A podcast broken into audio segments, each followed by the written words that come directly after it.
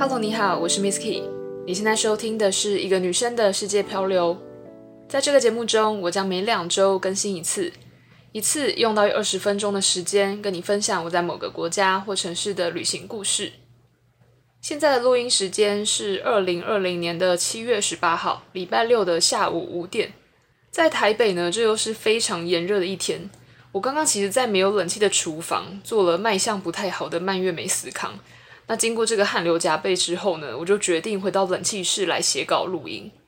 话说我上集有提到去年去东京滑雪，还有看富士山的旅行。那上集介绍了富士山，这集呢就想要来讲滑雪。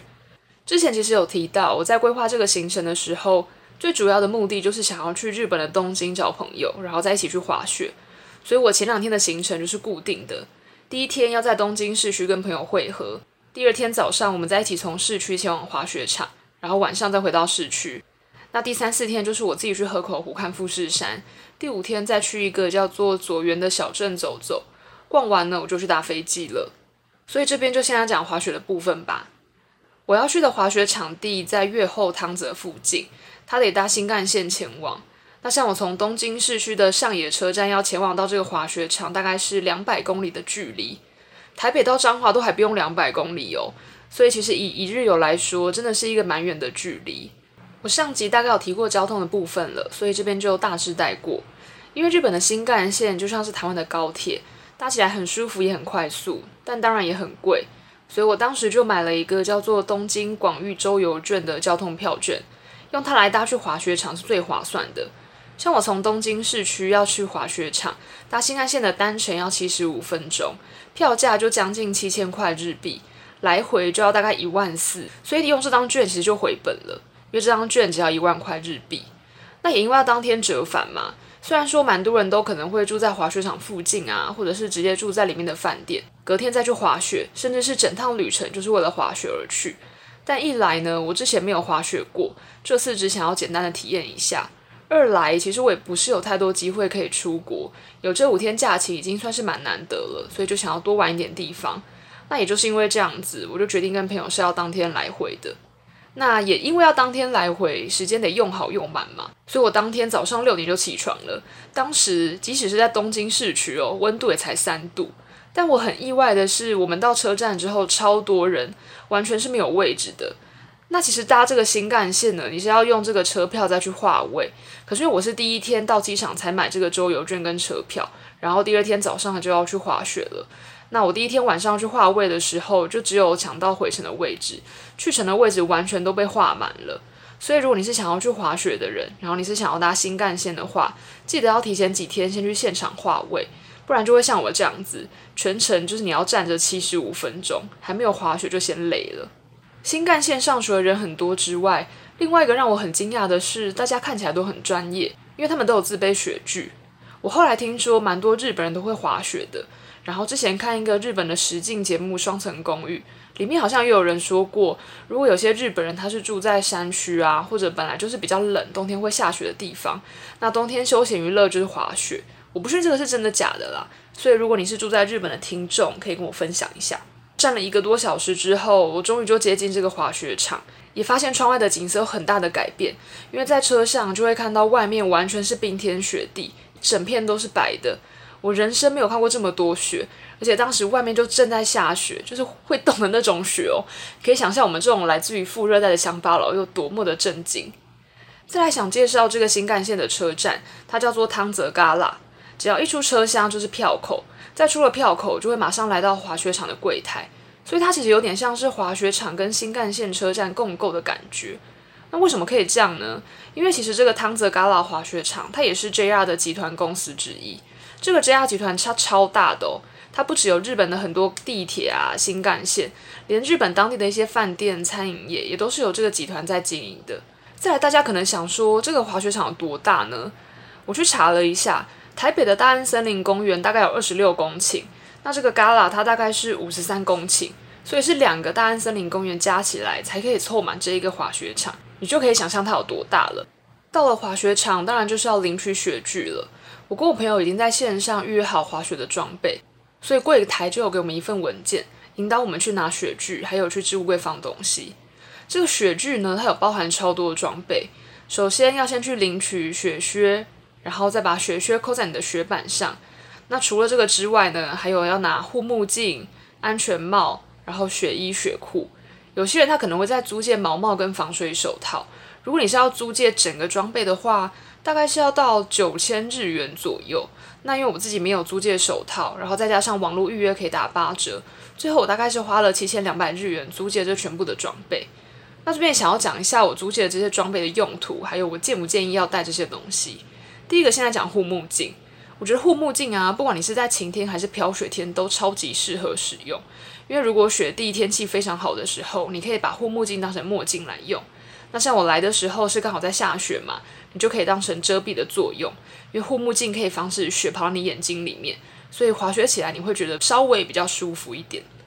在安全帽的部分呢，其实我在现场看，蛮多日本人他们都是只有戴毛帽的。可是因为我觉得毛帽一来是不防水。二来是我第一次滑雪嘛，就很怕自己会摔倒，所以还是有租这个安全帽。那事后也证明我真的是疯狂的摔倒，所以我觉得有租安全帽会比较保险啦，还是建议大家可以租一下。再来呢，有另外两个东西是我自己没有带，但是我很建议大家可以自己准备的。第一个是围巾，第二个是面罩，因为其实围巾可以让你的脖子不用受到那么多的风寒，不然那个风灌进去真的是会蛮冷的。然后另外一个面罩的部分，我在现场看到很多人会戴面罩。就是你把它戴到脖子这边，然后再往上拉，可以把你的鼻子跟脸颊遮住。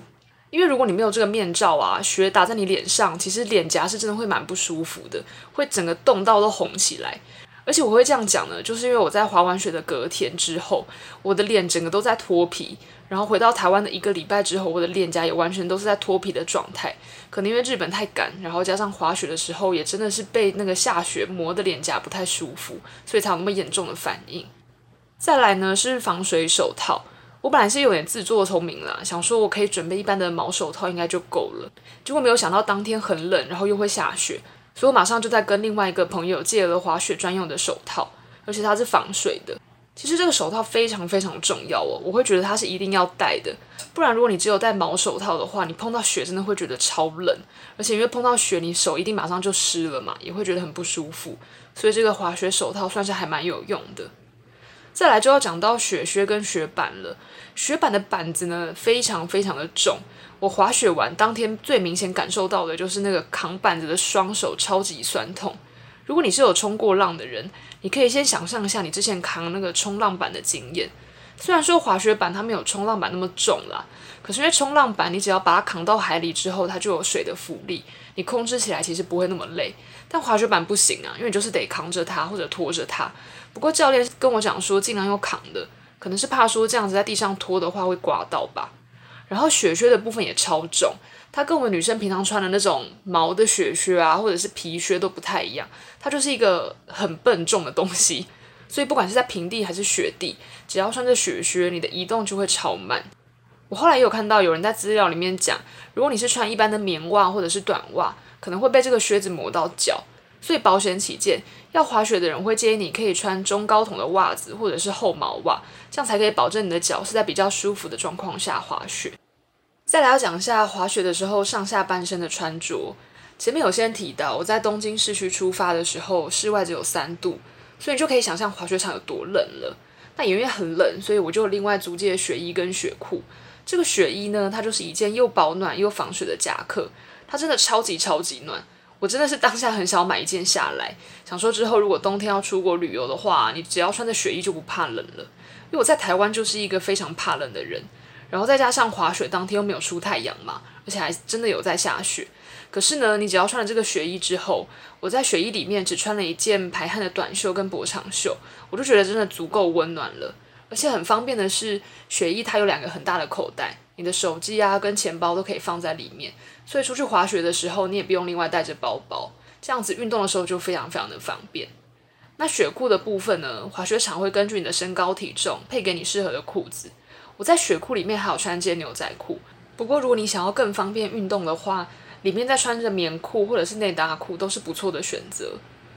接下来换好装备之后呢，就要去上教练课了。其实如果你想要自己滑也可以，但因为我完全没有滑雪经验，就觉得可以报教练课来学一下。在这个汤泽嘎拉的滑雪场呢，你可以先在网络上预约教练课。他是说有中文、英文、日文跟泰文这四国语言可以选。不过因为我选的是单板滑雪，他就只能用英文授课。再加上我因为预算有限，所以我报的是团体课程，不是那种一对一的。但当天其实只有我跟我朋友还有另外两个人，所以我们就变成小班制教学。收费的话是一点五小时，然后一个人五千日元。我觉得以一个新手的课程来讲，应该还算是 OK 啦，就是可接受。那在跟教练集合之后呢，就要先搭着缆车前往滑雪场。我选的是雪板，就是 snowboard。那雪板它就比较像是冲浪板的感觉，就是一块板子，然后你要在上面移动。那另外也有人会选 ski，ski 就是双板滑雪，你双手会拿着一个长长的滑雪杖，然后双脚各自会踩着一块很长的板子。我纯粹只是觉得说雪板看起来好像比较厉害，就自己很 gay 搞，然后就选这个。那上这个教练课的时候呢，教练就是会跟你分享一些基本的知识，比如说你该要怎么样去扛这个雪板，然后跌倒时候要怎么样才是安全的姿势，以及怎么样去刹车或调方向，然后也会教你上下缆车，也会亲自指导，手把手带着每个人滑。不过我不确定是因为我们有点语言的限制，还是说基础课程内容它可能就是真的比较有限的。因为这个教练她是一个日本女生，她会讲英文，但我觉得好像没有讲得非常非常的流利，可能词汇也不是到太多，所以就觉得有些问题她好像没有办法讲得很详细。那当然也有可能像我刚刚讲的啦，就是基础课程就只是把你领进门，后面的那些怎么样去调姿势啊，或者怎么样去掌握那个滑雪的诀窍，就是要靠自己心领神会吧。但总之呢，我上完这个教练课之后，还是很难瞬间知道怎么样去控制自己的身体。本来选雪板呢、是想说滑起来可能会比较厉害，然后看起来很耍帅的感觉。但没有想到呢，连要从雪板上站起来都是非常累的。然后我觉得里面最难的是上下缆车。不晓得大家小时候有没有去一些农场滑草过？滑草呢，就是店家会在山坡上铺一层人工的草皮，然后再准备一个塑胶盆，你人就可以坐在里面。那这个塑胶盆前面，它会再穿过一条绳子。所以你坐在盆子里面之后，就可以用这条绳子去控制方向或刹车。那想要滑雪的话，你就是走到山坡的最高处，坐在塑胶盆里面就可以往下滑。滑雪呢，我觉得也是类似的过程，只是滑雪的坡度可能再陡一点点，滑雪的路线也稍微比较长，所以得搭缆车上去。用走路的应该也走得到啦，但真的会很累很累。那又要搭缆车嘛，缆车算是唯一的一个交通工具，所以我觉得当天有超多时间都在搭缆车，因为这个汤泽盖拉的滑雪场人超多，而且搭缆车的时候，别忘记你还有一块雪板。一般人他是会单脚先套着雪板，另外一只脚就可以比较自由的走路。经过十几二十分钟的排队，再来就是要上缆车了。通常呢，你会先站在一个定点，等缆车来的时候，你就一屁股直接往后坐下，就可以上缆车了。这边听起来应该都还可以吧，但我觉得最可怕的是下缆车，因为这个缆车它基本上是会一直动的，所以你快要到终点的时候，要么你就是可以帅气下车，然后赶快单脚拖着你的雪板离开这个缆车的区域，旁边当然也会有工作人员抓住你，赶快把你往外拉，不然你很有可能会被缆车撞到。但我就是很难做到这件事情，因为当下呢，你真的会觉得雪板它就是一个拖油瓶一般的存在，只要有雪板在。每次我下车的时候，都会觉得很难行动，所以我通常都是下缆车之后呢，我就会赶快原地趴下来，然后用四足跪姿的方式爬出去。但是如果你要趴哦，你还要趴得很低，不然你还是有可能被缆车撞到。那我滑雪的那一天，应该搭了有五六次的缆车吧，成功下车的几率应该不到一半。我后来回台湾之后啊，问了一些有滑雪经验的朋友，因为我们都是初学者嘛，然后每个人都有差不多的经验，他们也觉得最困难的事情就是上下缆车。再来，我觉得第二难的就是刹车跟转弯，因为你滑雪板的时候，你单板的人啊，刹车的话，你是要用双腿，你要把脚跟往后压，然后有点像是在伸展小腿的感觉，但同时间你人也不能太向后倒，不然整个人就会直接往后摔。但当然啦，你也不可以直接往前，不然就会直接脸着地，那应该会蛮痛的。不过最多的状况啊，就是你想要刹车的时候，你其实在刹车之前就会因为重心不稳，就直接往后往前倒。某种程度来说，那也算是刹车啦，但就是比较辛苦一点。那如果想要转弯的时候呢，你就是要靠身体去倾斜或者左摆右摆。总之呢，你滑雪板，而且是单板的人，你唯一能靠的就是自己的身体。上完这个教练课之后呢，教练就跟我们说，你就是多练习，多摔几次，应该就会慢慢掌握这个秘诀。讲完这些话之后，他就说：“那你们自己就好好练习喽。”然后他马上就光速滑下山。我之后就再也没有看过他，就完全是靠自己在好好的练习。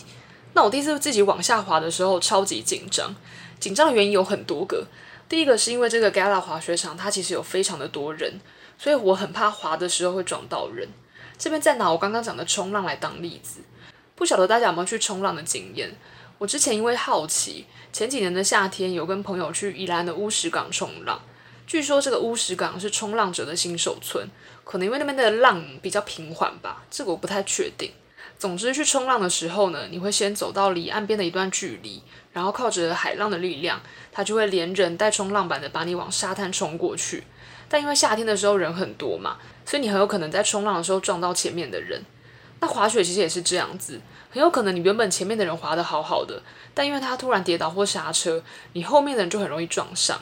另一个我很紧张的原因是，因为毕竟那是我第一次滑雪，刚开始还不太会控制身体。所以你刚开始滑的时候啊，那个往下滑的那个速度感其实会有点吓人，你会觉得自己好像越滑越快，所以滑个几步就会想要刹车。然后再加上如果你直直冲下去会有点可怕，所以很多人就会用 S 型的方式下山。但又因为你对于转弯啊或者是变方向还不太熟悉，所以整个人会卡卡的。那光是这个部分呢，我就练习了蛮久。然后练习累了就可以回到这个滑雪场的室内。要去更衣室上厕所啊，换衣服，或者是想要去餐厅吃东西都可以。